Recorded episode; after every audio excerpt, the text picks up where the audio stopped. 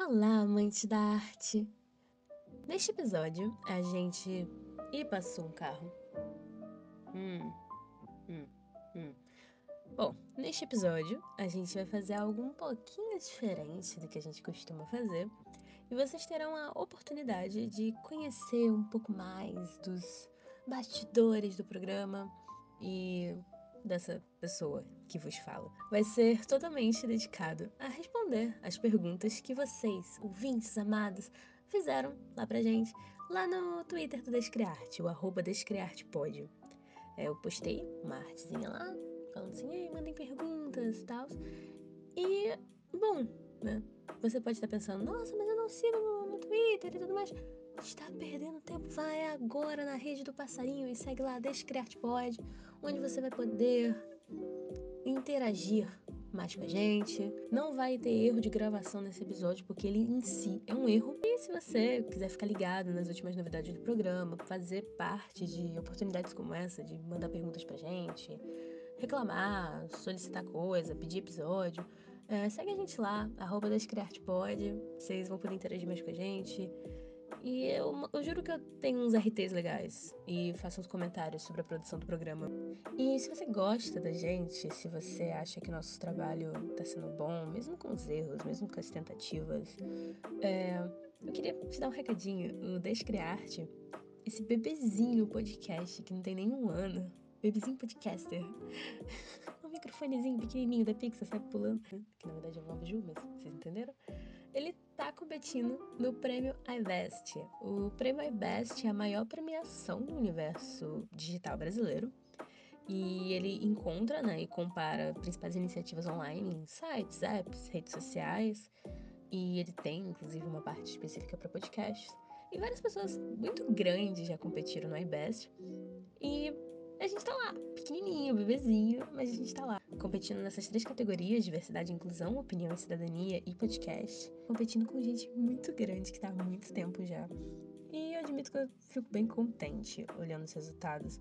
É, mesmo a gente com menos de um ano, estamos em 12 lugar atualmente em podcasts perto de gente que está há muito tempo. Em Opinião e Cidadania, a gente está acho que em quinto ou sexto, perto de gente que está há muito tempo na internet. E em Diversidade e Inclusão, a gente está em quarto. E eu gostaria de pedir para vocês, se você acredita na nossa iniciativa, se você pensa que, mesmo a gente sendo pequenininho, mesmo no início, que a gente merece essa chance de estar entre as principais iniciativas digitais, cola lá no link da descrição e é só se cadastrar com um e-mail e uma senha, procurar o Descriarte na aba de pesquisa e votar no coração da esquerda. E votar no coração da esquerda, porque né, tinha que ser esquerda, e que ele representa o sim. Né? Manda pros amigos, colegas e todo mundo que possa colaborar. A votação ela reinicia a cada 24 horas, ela vai até o dia 30 de maio. Eu tô gravando isso no dia 24, na madrugada do dia 24, vou tentar editar hoje mesmo.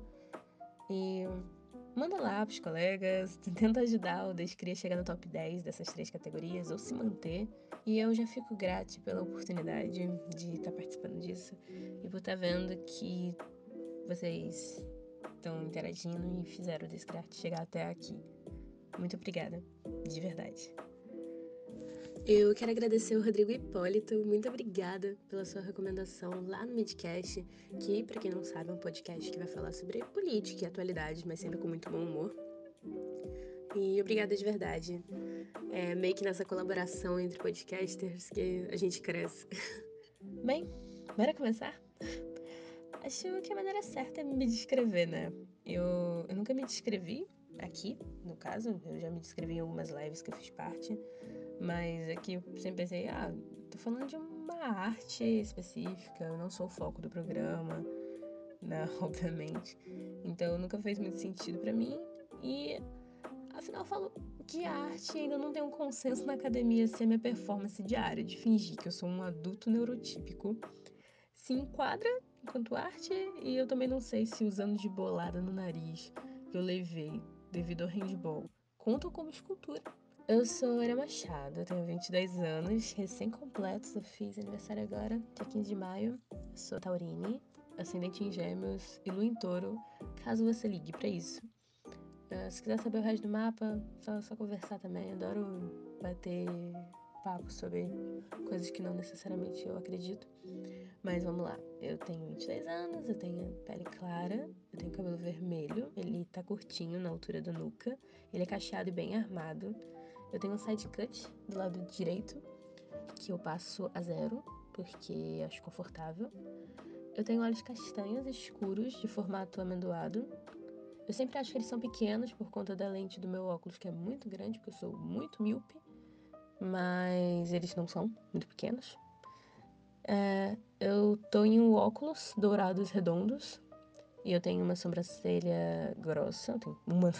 Porque às vezes elas se juntam meio tipo ferido, então eu trato elas como se fossem uma só. Mas eu tenho sobrancelhas grossas e pretas. Que meu cabelo é um. Originalmente, né?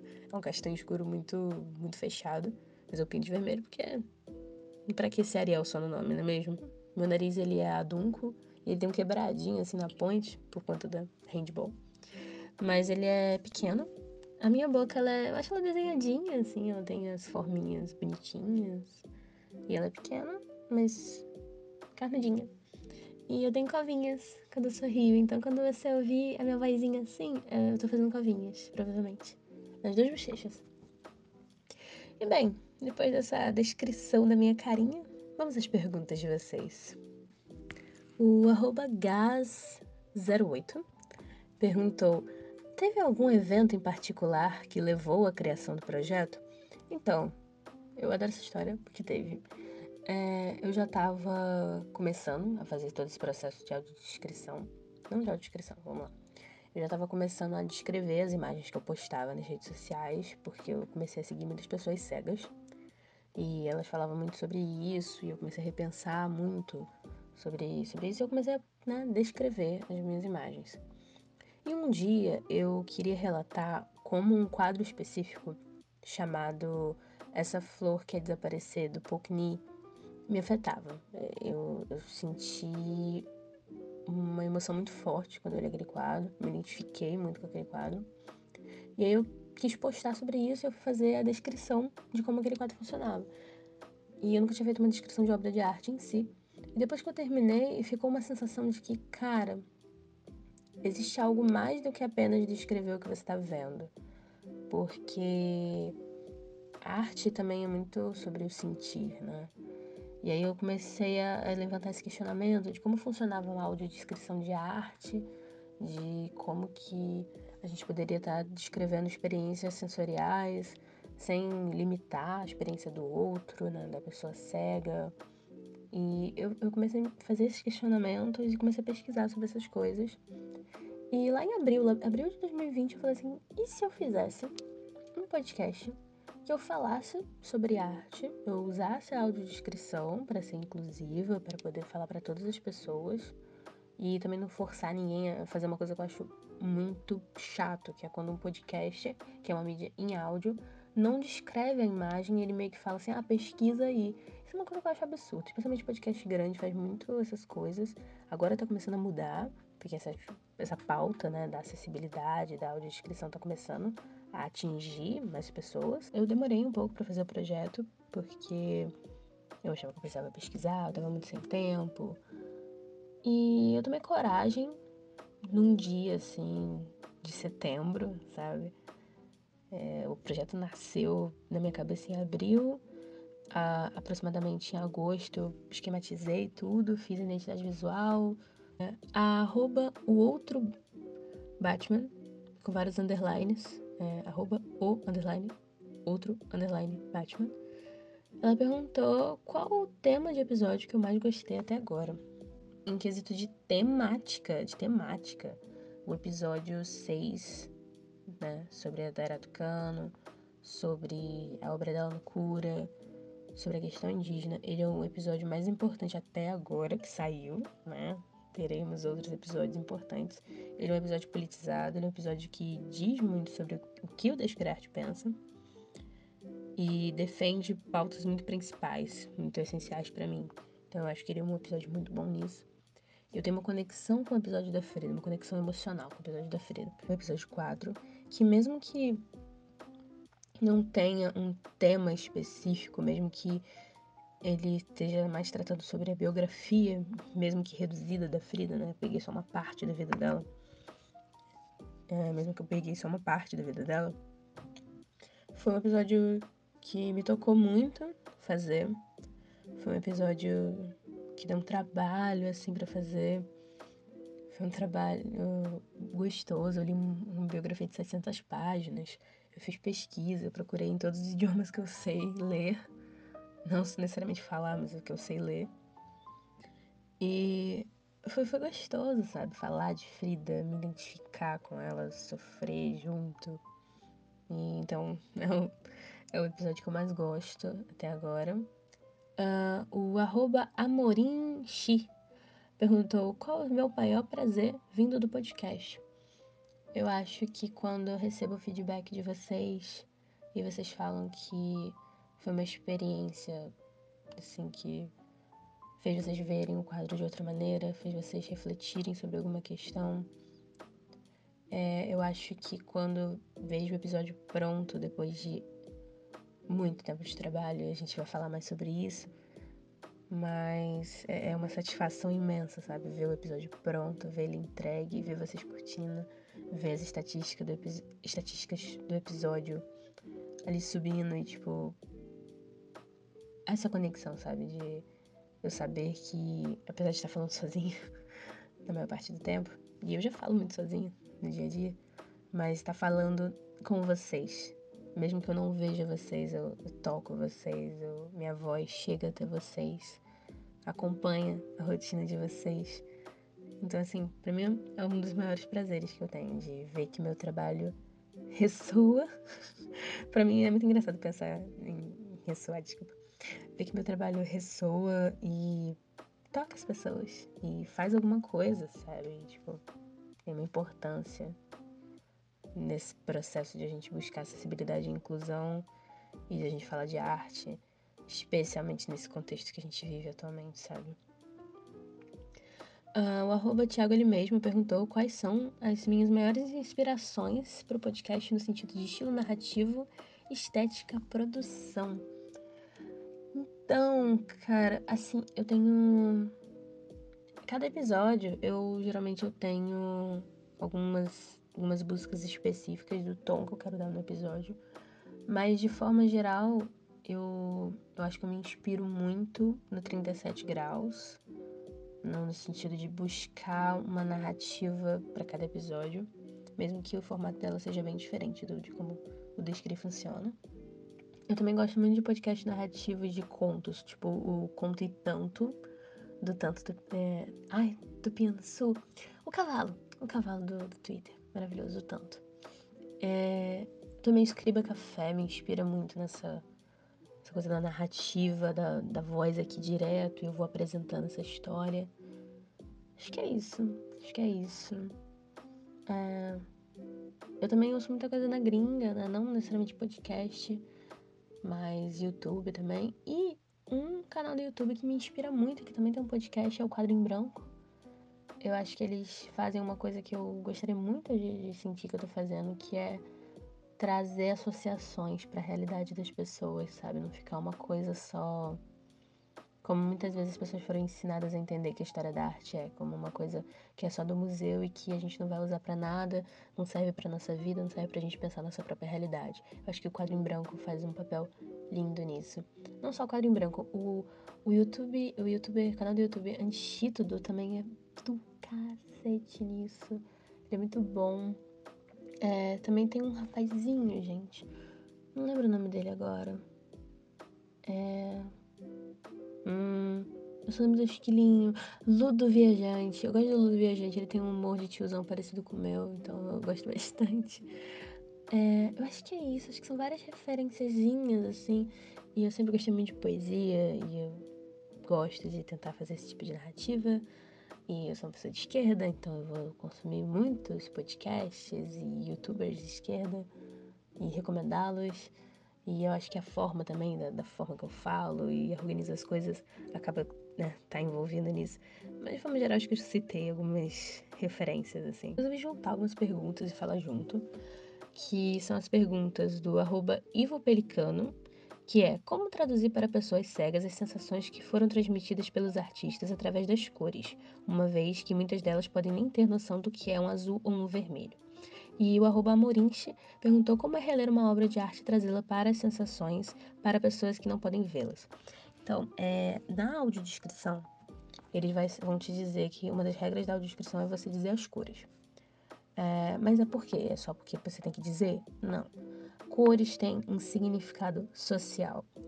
Mesmo que uma pessoa não saiba o que é um vermelho, existe uma associação por conta da cultura vidente, né? Da cultura visual e de como todo mundo está inserido nessa troca de informações, que as pessoas sabem o que um vermelho simbolizaria. As pessoas sabem que quando alguém fala que uma pessoa tá vermelha, tá com bochecha vermelha, isso se traduz em envergonhado. As pessoas sabem que quando a gente diz um sorriso amarelo, é um sorriso sem graça, um sorriso falso. Essas são metáforas e outros significados da cor. Ah, se uma pessoa diz a nossa bandeira nunca será vermelha, uma pessoa não precisa ver para entender que ela está querendo dizer que o nosso país nunca será comunista. É, então, assim, esses significados sociais são importantes, fazem parte da cultura. E também tem um adendo interessante, existe a questão da sinestesia, né? É, tem uma menina no TikTok que eu não vou lembrar agora o arroba, talvez eu bote na descrição, que ela fala sobre essa percepção de que ela tem das cores de uma forma sensorial, auditiva, tátil. Por exemplo, quando ela pensa branco, ela pensa é, limpeza, é, no sentido da roupa, sabe? Tipo, roupa, é, cheiro de de alvejante, ela lembra cheiro de alvejante. Ou quando ela pensa é, amarelo, ela pensa no, no calor do sol. Então essas coisas são traduzidas de outras formas e sensações. E é importante dar essa informação para que a pessoa tenha a percepção única dela da obra. Inclusive, tipo, existem pessoas que ficaram cegas com o passar do tempo e já têm a percepção de cor. Né? Existem pessoas que têm baixa visão, por exemplo, e vão ter diferentes graus de percepção. Da mesma forma que uma pessoa daltônica também pode estudar arte, né? E pode ser designer, inclusive, porque as coisas não são tão limitadas assim. Então, é importante dizer, é importante trazer essas sensações. Cada um vai ter sua própria leitura de mundo, assim como nós pessoas que vemos, né? Nós pessoas visuais vamos ter diversas percepções diferentes, mesmo que a gente veja o mesmo vermelho, não necessariamente vai ser o mesmo vermelho para todo mundo e vai gerar uma série de reflexões para cada um. As pessoas não visuais também têm isso. É, o Gas 08 e o Thiago ele mesmo perguntaram, né? Como é o processo de elaboração do episódio, né? Como que é o processo de pesquisa e escrita do roteiro. Inclusive, quando eu tava falando isso com o Gas, a gente começou a fazer um monte de piadas sobre Descartes e método e foi uma viagem muito engraçada. Obrigada, obrigada, Gas. Obrigada. Guizão, maravilha, sempre me ajuda. E, bom, basicamente, eu queria muito falar sobre isso porque realmente é um processo que algumas pessoas acho que não, não têm dimensão do quanto tempo leva, né?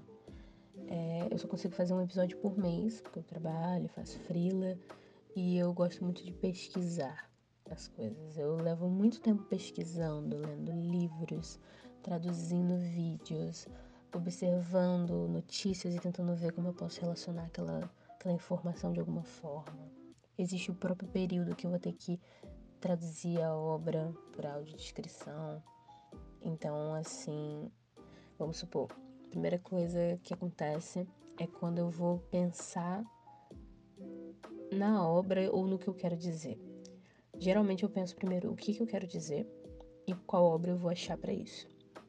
Tanto que eu só falo um quadro, no máximo dois por episódio, justamente por conta disso, porque eu quero abordar através de um quadro específico uma, um monte de informação.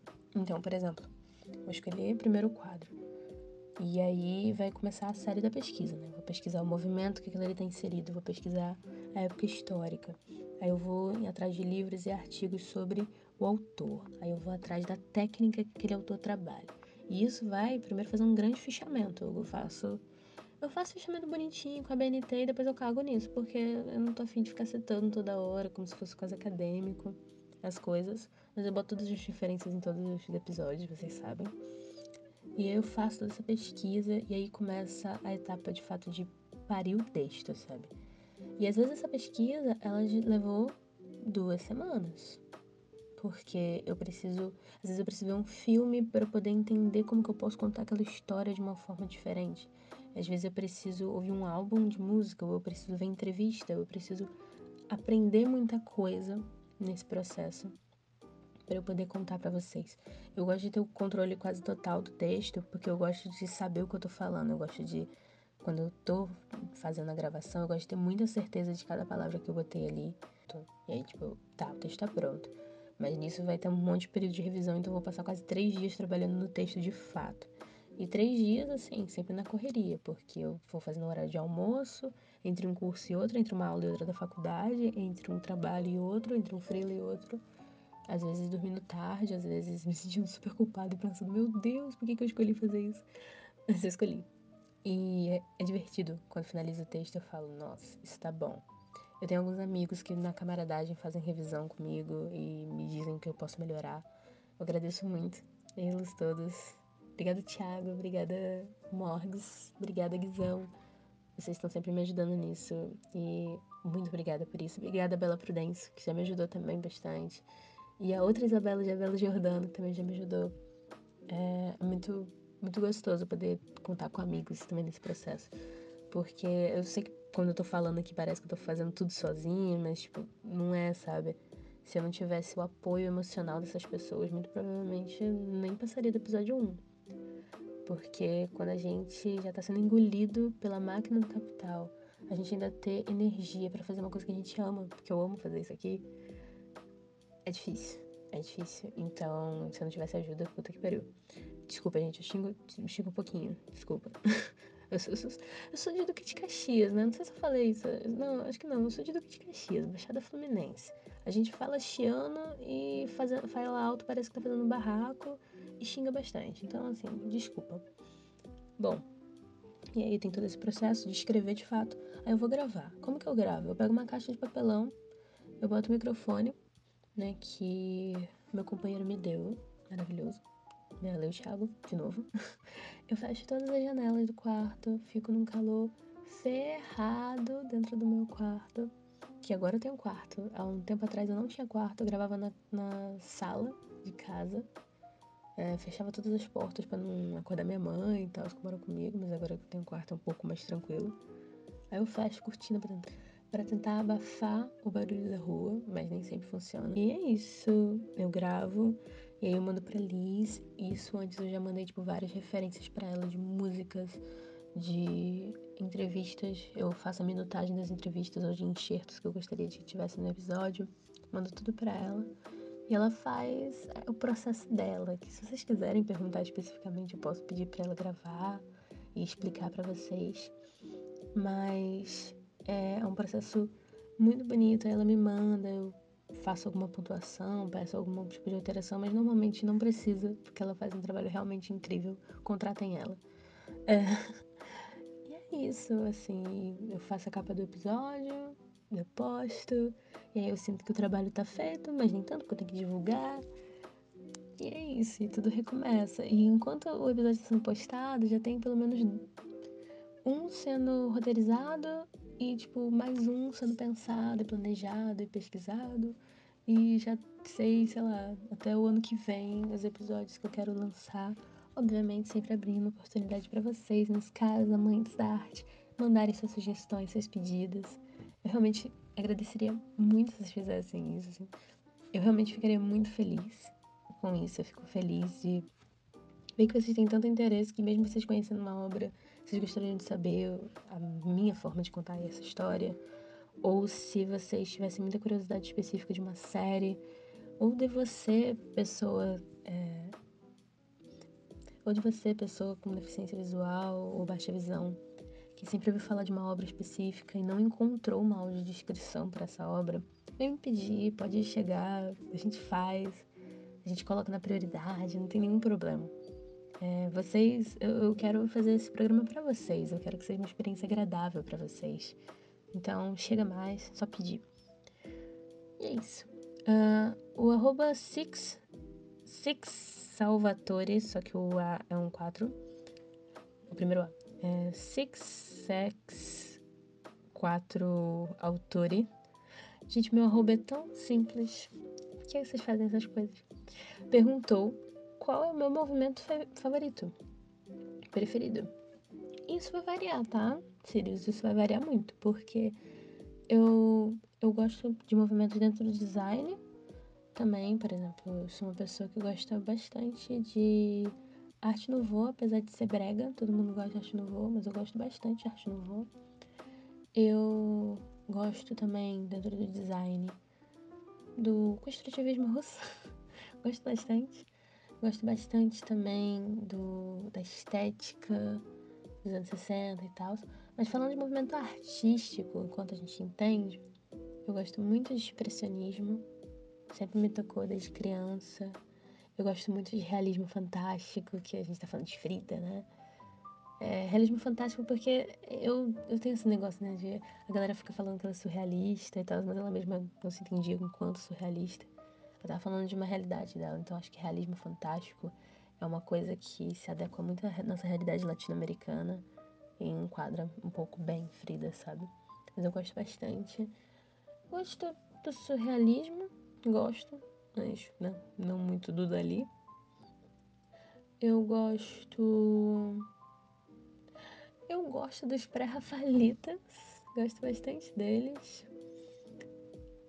Eu gosto. Ah, eu gosto de quase tudo. É uma pergunta muito difícil, na verdade, porque é, também tem os movimentos contemporâneos, assim, que me atraem muito enquanto. Barulhos, desculpa. Que me atraem muito enquanto uma reflexão sobre a arte, enquanto produto. Gosto da pop art. Eu, eu não consigo responder essa pergunta. Acho que o movimento preferido meu varia de acordo com o dia da semana e meu estado de um espírito. Uh, o arroba perguntou como em tempo tão complexo é usar a arte enquanto forma de resistência. E eu acho que você, Morim, falou basicamente tudo. Resistência. É muito cansativo, é uma luta constante, é sentir que as margens constantemente estão te oprimindo, constantemente estão te pressionando e que qualquer momento que você é um pouco revoltoso já viram e falam por que você tá tão agitado e agressivo e mortífero. É você sentir às vezes que não tá sendo ouvido. E é você às vezes também sentir que por conta da sua voz outras pessoas também falaram e isso é uma coisa muito boa, é uma coisa que me deixa muito feliz. E é necessário a gente, enquanto classe artística, classe artista, classe artística e amantes de arte no geral, e pessoas que entendem que a arte vai além do que a gente gosta ou não gosta, e sim é a capacidade humana de simbolizar coisas. E fazer sentir e sentir e pensar o que se sente e que isso é necessário. Não importa se você não gosta, não importa se você não entende inicialmente, mas é necessário que haja espaço para todo tipo de arte e que o constrangimento, a proibição, a censura em volta disso só nos vai levar a uma sociedade emborrecida, sociedade que, sabe, não vai ter uma discussão, a gente só vai ser tecnologias e maquinar nossos corpos e enrijecer nossos corpos, nossas mentes, nossos corações. A gente entender que todo tipo de arte precisa existir para que a gente possa discutir o que a gente gosta e não gosta, pra gente poder repensar essas coisas. Então, assim, é, quando uma pessoa levanta a voz para falar sobre arte, para falar sobre processos históricos, para falar sobre opressão, para falar sobre todas as coisas que a arte está dizendo, é, que os artistas estão falando, a gente saber que tem gente ouvindo e que tem gente falando também sobre isso a partir do que você está ouvindo, é bom.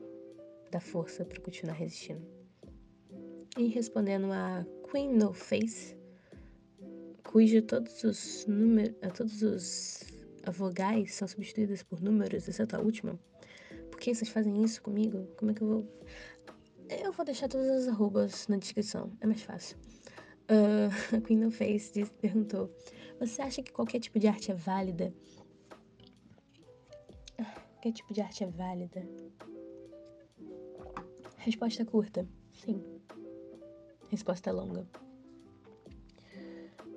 É... Tinha um cara, eu não vou saber o nome, eu posso pôr na descrição. Tinha um cara que ele era um político republicano dos Estados Unidos. E ele tomou que, tipo, a arte feia, boba, ridícula não deveria existir, porque a arte tem que ser só um negócio educacional e levar os ânimos de uma nação. E ele pegou para Cristo um mano, que é um fotógrafo muito famoso da questão de BDSM, de gay culture, de letter culture, né? Subculturas associadas à sexualidade e à cultura gay nos Estados Unidos nos anos 80, né? digamos assim, acho que era 70, 80. E ele fotografava essas questões assim e né, falar de sexualidade é automaticamente, é automaticamente tocar no vespeiro de pessoas que vão usar, ai, protejam nossas crianças, porque, né, uma exposição não pode mostrar isso, e isso não é arte, e todas as coisas. E existe um fenômeno muito curioso, que eles fizeram, esse político fez tanta pressão, fala mal desse cara, que é, o museu que ia expor esse mano, esse fotógrafo, fechou, falou assim, com ele, falou assim, ó, oh, não vamos fazer essa exposição mais não. E aí esse político ligou puto pro museu, e para de fazer barulho, meu Deus. Esse político ligou puto pro museu e falou assim, não, vai ter que ter exposição assim, porque o que ele queria era buzz, ele queria era treta, ele queria que as pessoas se revoltassem, tivesse um motivo para se revoltar. Tá, vamos pular um pouco mais pro passado, vamos falar de Alemanha nazista. Pois é, é, vou usar, vou usar o argumento. Mas tamo aí. Tema nazista vai ter um negócio chamado arte degenerada, que é a ideia de que raças inferiores, como diriam os nazistas, produziriam uma arte inferior, que obviamente não era bela, né? Era o expressionismo, era o, o as, as, o impressionismo em si, né? A arte moderna no geral era criticada por eles.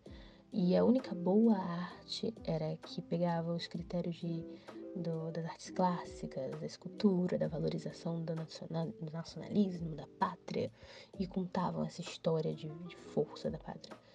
E eles fizeram um museu, né? De arte degenerada, e as pessoas iam e ficavam, oh, que coisa feia, coisa horrível.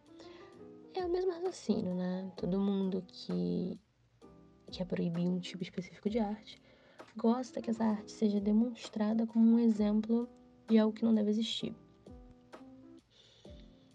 Então, eu falei isso tudo basicamente para dizer que a ideia de você pensar que determinada arte não é válida tem muitas vezes um perigo muito complexo. Primeiro, de pensar o que é arte, né, para essas pessoas. Porque quando a pessoa vai falar essa arte não é válida, ela vai ter um critério específico de arte para poder validar o que, que é isso. E a gente teria que perguntar quem que está validando essa arte específica. É, existe muito uma discussão né, que na academia de belas artes e tudo mais, você tem esses, esses debates que vão determinar o que, que é arte e o que, que não é. Mas a gente sabe muito bem que, historicamente, os movimentos de vanguarda justamente queriam ir contra essas grandes galerias, esses grandes museus, grandes críticos de arte, que estavam falando o que, que seria arte e o que, que não era. Que, que seria uma boa arte, o que, que seria uma má arte, o que, que seria adequado para ser exposto e o que deveria estar no salão dos recusados ou dos degenerados. No caso da filosofia eugenista, racista e de extrema direita do nazismo. Então, assim, é, a gente antes de pensar em falar que tal arte não deveria existir ou não é arte, a gente deveria pensar o que a gente gosta e o que não gosta. E tudo bem, não gostar, tudo bem, uma coisa não agradar. Mas as discussões recentes também sobre artes que, ah, isso aí é bullshit, isso aí é merda, não sei o que. Se a gente for ver, muitas das vezes, quem está dizendo que aquela arte não é válida, aquela ali não é arte, é uma pessoa que muitas das vezes está atrelada a um pensamento de extrema direita E ela está muitas das vezes acusando mais o artista que a faz, faz aquela obra, e usando aquela obra como um estopim para atacar o artista. É, tem alguns casos sobre isso, vou botar algumas notícias, algumas notícias na descrição sobre isso. E é basicamente isso. Não, eu acho que. Eu acho que a pergunta, você acha que qualquer tipo de arte é válida? É uma pergunta muito. Muito, muito pesada, assim. Porque, tipo, não é pesada, é uma pergunta inadequada mesmo. Não é inadequada, eu acho que ela é uma pergunta que precisa existir. Mas, tipo assim, o que é qualquer tipo de arte? O que é arte? Entende? O que é qualquer tipo de arte? Você, você quer dizer, ah, eu posso chamar qualquer coisa de arte? O, qual, o que, que vai determinar esses critérios? É uma pergunta muito ampla e é uma pergunta que corre muito risco de cair em pensamentos de senso comum sobre arte. E corre o risco de cair, quando a gente está falando de senso comum, em pensamentos fascistoides, em pensamentos preconceituosos, enfim. E assim, a arte atualmente, ela se coloca enquanto um sistema de produção que é validado ou não por um grupo de pessoas, é, curadores, museus, pesquisadores. E dentro disso, você tem uma academia de arte, que tem uma raiz muito europeia desse entendimento e gera situações como artesanato não ser considerado arte ou produções culturais de povos não o serem. É, só após uma validação desses grupos. É algo realmente muito complexo. Citando uma amiga minha, Marcela, que para quem não sabe é arroba Awakut, Awakuk, Awakuk, Cookie. A Marcela, que é a Marte lá do Twitter, vou deixar a arroba dela na descrição. A arte é uma coisa que existe materialmente até quando não existe.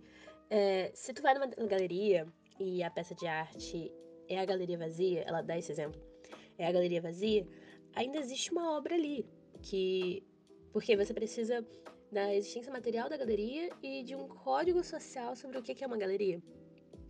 E a arte ela é cheia de, de validações pares para impedir que qualquer coisa meio que vire arte, né? E assim o mercado, porque a gente está falando aqui de, de, grana, de gente com muita grana envolvida, gente com muito interesse, gente que recebe muito para validar uma obra de arte como de um artista específico. E vocês podem ver, por exemplo, na arroba Bela das Tretas, que eu citei, é, que eu... E na arroba Bela das Tretas, que né, é uma arroba maravilhosa, que eu também vou colocar na descrição. Vocês podem ver é, sobre diversas fraudes que ocorreram em volta disso. Tem uns documentários na Netflix sobre fraudes no mercado da arte, justamente porque é um negócio que dá muito, muito dinheiro. E algumas pessoas elas buscam esse título de ah, isso é arte para querer dizer, ah, essa peça é válida, eu posso gostar dela. Só que não é assim que as coisas funcionam, sabe? Você pode gostar de uma parada e ela não ter uma titulação, uma consideração de fora. A quem interessa o picho ser ou não considerado arte dentro desse sistema de mercado, sabe?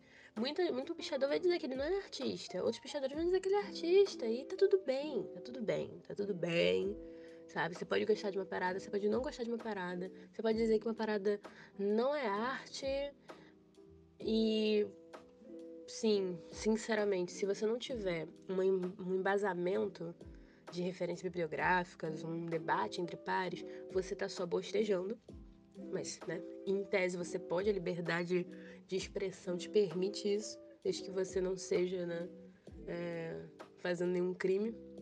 Você pode. Você pode achar que uma coisa não, não é arte, sabe?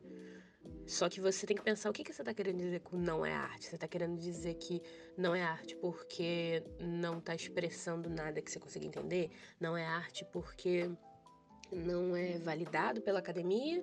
Ou não é arte porque você está dentro de um processo específico de, sei lá, olhar aquilo ali e achar que é um absurdo que alguém faça isso na sociedade. Você tem valores morais em volta desse processo do que está sendo feito ali. É, são vários questionamentos, né? Quando a gente pergunta da validade de uma peça, sabe? É muito, muito doido a gente pensar em validação de determinadas coisas que, em suma, são a expressão simbólica da humanidade. E muitas coisas que a gente hoje em dia fala, ah, isso é arte, não eram consideradas artes pelos seus povos do passado, sabe? é, esse, é, da forma como a gente entende a arte. Então, assim. Ih, passou um carro. Então, assim, não é uma discussão fácil de ter, não é uma discussão que dá para eu falar aqui sozinha horas e horas, mas o ponto é, uma coisa que eu sempre repito aqui no Descriarte, que enquanto vivermos em um sistema colonizador que valoriza elites, que gentrifica as coisas, é muito difícil é muito difícil a gente falar de coisas que não são arte e coisas que são arte, porque se a gente começa a defender que uma determinada expressão é marginalizada, marginalizada de um povo específico é arte, é, sem que isso seja conversado com esse povo, sem que a gente esteja conversando com as pessoas que fazem aquela produção, a gente corre o risco de o próprio sistema financeiro capitalista fagocitar essas fitas que a gente está discutindo e transformar isso tudo em produto. É, recentemente teve todo esse rolê de criptomoeda, essa arte, e é muito nesse, nessa, nessa lógica muito clara de que a obra ela vai se tornando literalmente dinheiro. Ela vai se tornando literalmente money money. E aí a gente tava tendo toda essa discussão sobre NFT, né? NFT. E sobre essas como isso tudo, né? É um, é um negócio que é idiota. Você tá comprando uma coisa que não, na verdade, não é uma, uma parada tua, né? Você tá comprando e você tá basicamente queimando um hectare para poder ter um, um códigozinho, porque a criptomoeda precisa gerar muita energia para poder se manter e ficar minerando. Então é uma coisa que é contra o meio ambiente e é idiota.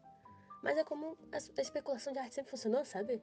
Como você, você atribui um valor exorbitante a uma parada que você diz, por exemplo, ah, porque isso é do Leonardo da Vinci. E aí você fica tipo, é mesmo do Leonardo da Vinci? Será? Ou, ou simplesmente compensaria dizer que é do Leonardo da Vinci para você poder vender num leilão? Fica aqui a observação, não estou dizendo que nenhuma obra específica não é do Da Vinci. Só jogando aqui. então é isso, assim, é muito complicado a gente chegar e pensar numa validade de arte se a gente ainda está discutindo é, a quantidade de vezes que pessoas vão ser é, extremamente preconceituosas e conservadoras, ao mesmo tempo que a gente está discutindo sobre por que, que essa titulação de arte vale alguma coisa e ao mesmo tempo a gente está tentando derrubar um sistema colonial que nos entranha o pensamento. Então, todos esses pilares ocorrem ao mesmo tempo, ao mesmíssimo tempo. E por isso eu acho muito válida a sua pergunta. Mas eu acho que eu não consigo dar uma resposta definitiva, me desculpe.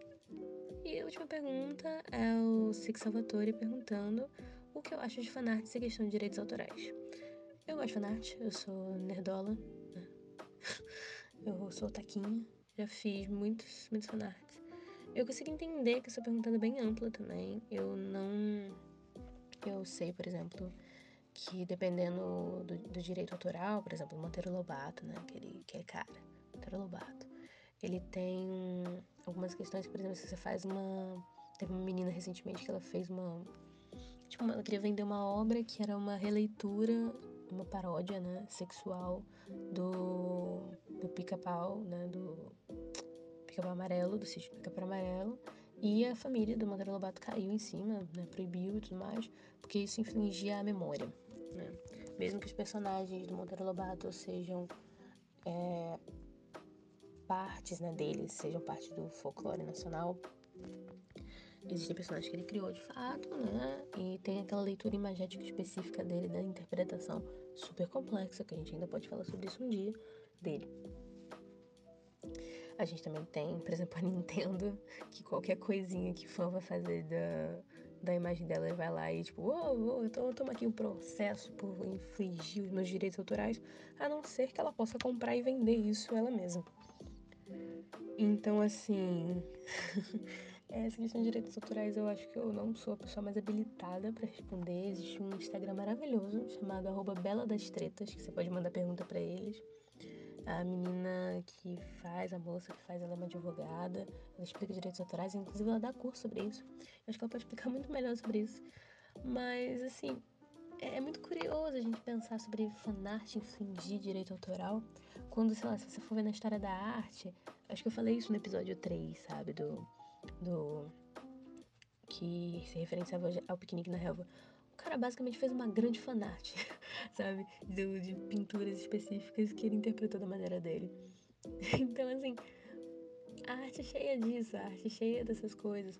O, o Maquiavel, na Idade Média, era muito bonitinho você fazer plágio, né? Você estava fazendo plágio, era uma homenagem. Então você pegava essas coisas e você é, plagiava mesmo, copiava quase a citação inteira do autor. Maquiavel copiou direto do Dante. E aí você também tem, por exemplo, a ideia, né? Que é um. Eu vou botar esse. Eu posso chamar de documentário, né? Um, um documentário do Mil Mídias, é um canal no YouTube muito bom, que ele vai falar sobre direitos autorais e a Nintendo. E vai falar sobre como direitos autorais, é, a propriedade intelectual e todas essas coisas, muitas das vezes são utilizadas contra nós, artistas e pessoas de design.